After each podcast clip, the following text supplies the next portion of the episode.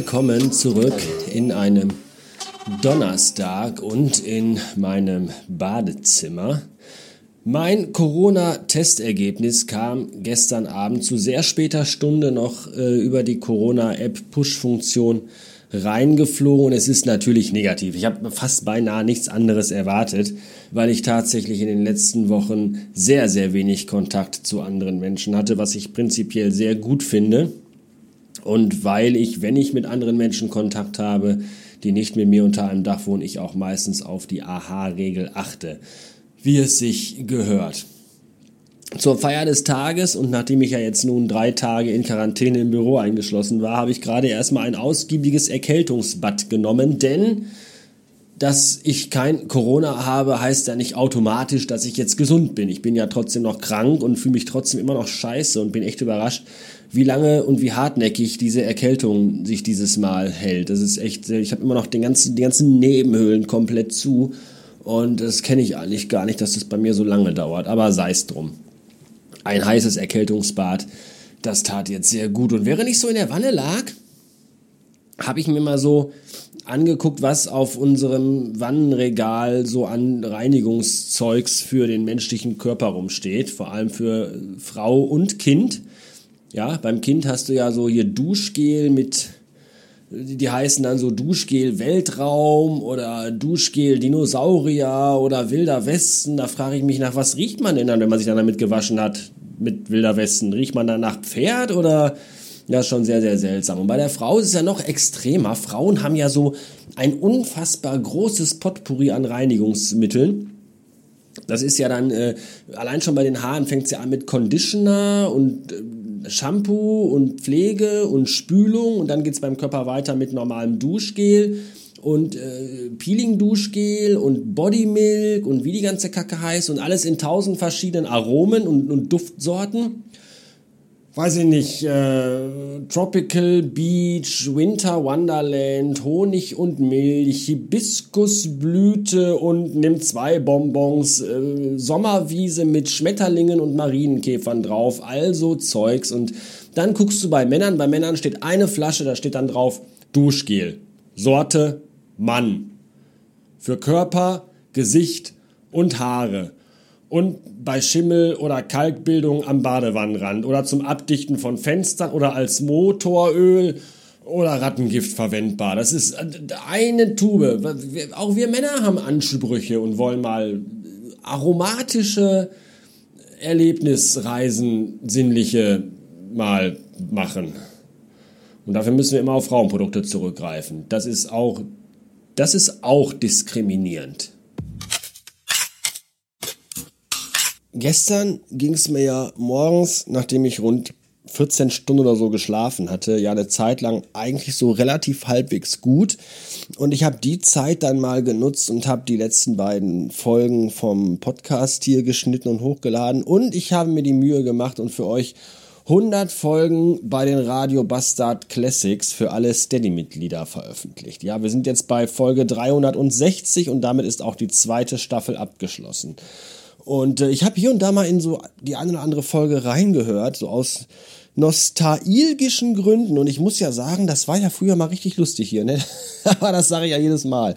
Aber ich glaube, in der zweiten Staffel sind echt so ein paar richtige Highlights mit dabei. Beispielsweise die 262 in der ich mit äh, Andy und seiner Freundin Anna, die mittlerweile seine Frau ist, das ist der Andy, mit dem ich neulich spazieren war, äh, mit denen bin ich nämlich damals nach Düsseldorf zum Depeche Mode Konzert gefahren und besoffen wieder zurück. Und dann haben die mich im Two Rock in Essen abgesetzt, wo ich meine damalige Freundin Corinna abgeholt habe und ihre Freundin die Nadine. Und dann sind wir alle drei zusammen besoffen, also ich zumindest und ich glaube Nadine auch, ich weiß es nicht, nach Hause gefahren. Und da ist auch eine epische Podcast-Folge bei rumgekommen. Ich glaube, die ist so 25 Minuten lang. Mein Gott, ist das, ist das großartig.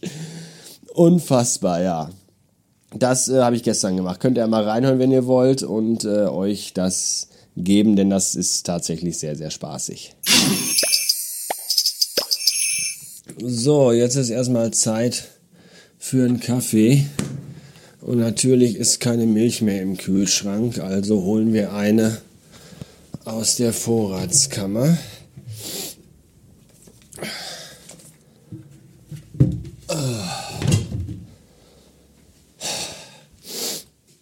Heute ist ja der 10. Dezember und wahrscheinlich wollt ihr mich jetzt fragen und ich kann euch sagen, nein, ich habe Cyberpunk 2077 noch nicht gespielt. Ich kriege ja noch nicht mal die Milchtube auf. Muss ich euch mal eben hier an die Seite legen. Oh, ist das für eine Kacke? Ich bin so schwach, ich kriege nicht mal die Milch auf. Es ist alles so bitter.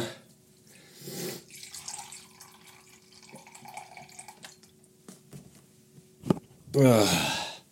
Ich habe es aber zumindest gestern Abend schon käuflich erworben, also vorbestellt und konnte es dann schon mal herunterladen, was ja bei, ich glaube, 60 Gigabyte hat es auch so ein paar Minuten dauert.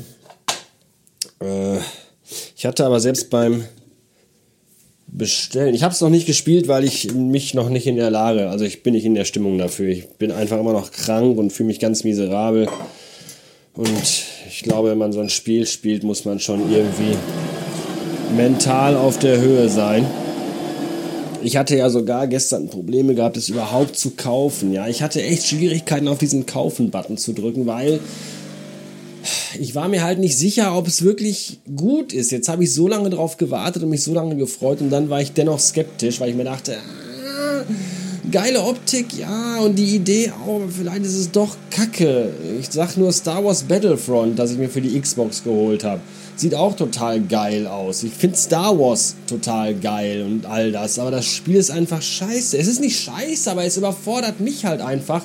Das Gameplay überfordert mich einfach kognitiv, ja, weil ich einfach Körperklaus bin. Ich bin überfordert mit so vielen Knöpfen und mit Richtungssteuerung. Das ist mir irgendwie alles so ein bisschen. Ich bin halt 2D-Side-Scroller, Kind der 90er, versteht ihr? Ich habe in den letzten drei Tagen in Quarantäne sehr viel Nintendo gespielt. Ja, sehr, sehr viel Nintendo. Mehr als in den letzten fünf Jahren davor, glaube ich. Und ähm, das ist einfach eine andere Welt, diese heutigen Spiele. Und deswegen dachte ich mir so, 70 Euro, viel Geld und nachher findest du das Spiel kacke, das wäre natürlich auch doof. Oder findest es halt gut, aber kannst es nicht spielen, weil du es einfach nicht kannst. Wie bitter wäre das? Ja? Ich kaufe mir auch kein Auto, wenn ich keinen Führerschein habe. Das ist ja. Alles sehr, sehr schwierig. Da musste ich wieder daran denken, wie es damals war, als ich Kind war, so mit elf. Wenn du in den äh, ortsansässigen Karstadt gewackelt bist und in der Nintendo-Abteilung stand in einer kleinen Vitrine hinter Glas verschlossen, standen die Gameboy-Spiele. Dann stand da so ein Gameboy-Spiel und du dachtest nur, wow, die Packung sieht echt cool aus. Ich habe von diesem Spiel in meinem Leben noch nie was gehört, aber die Packung sieht echt cool aus. Was? 60 Mark? Hm, das ist das Taschengeld von einem halben Jahr. Ach, scheiß drauf, die Packung gefällt mir gut, ich kauf das. Dann hast du dir einen Scheiß gekauft, das war dir egal. Und daran dachte ich gestern und dann habe ich gesagt, komm, scheiß drauf, bestellst dir jetzt oder kaufst dir jetzt oder bestellst jetzt vor oder was auch immer man da heute, wie man das nennt. Jedenfalls äh, landete es dann auf meiner Xbox und ich lud es dann gestrig herunter und jetzt ist es fertig. Und ich habe die gestrige Zeit des Herunterladens genutzt, um bei Disney Plus The Mandalorian zu gucken. Da hatte ich irgendwie erst eine Folge gesehen und dann lange, lange Zeit nichts.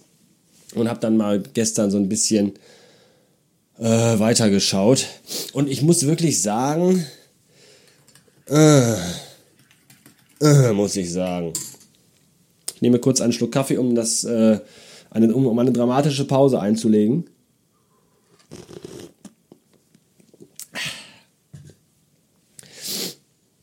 Mein Problem mit The Mandalorian ist folgendes. Ich finde das Setting großartig, ich finde das Production Design großartig, Kamera, Licht, Technik, Spezialeffekte, das, das alles richtig, richtig gut. Fühlt sich sehr gut nach Star Wars an, sieht auch sehr geil nach Star Wars aus und ist richtig, richtig klasse.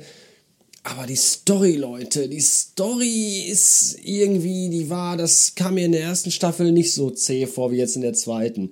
Das ist alles so, so erzwungen irgendwie.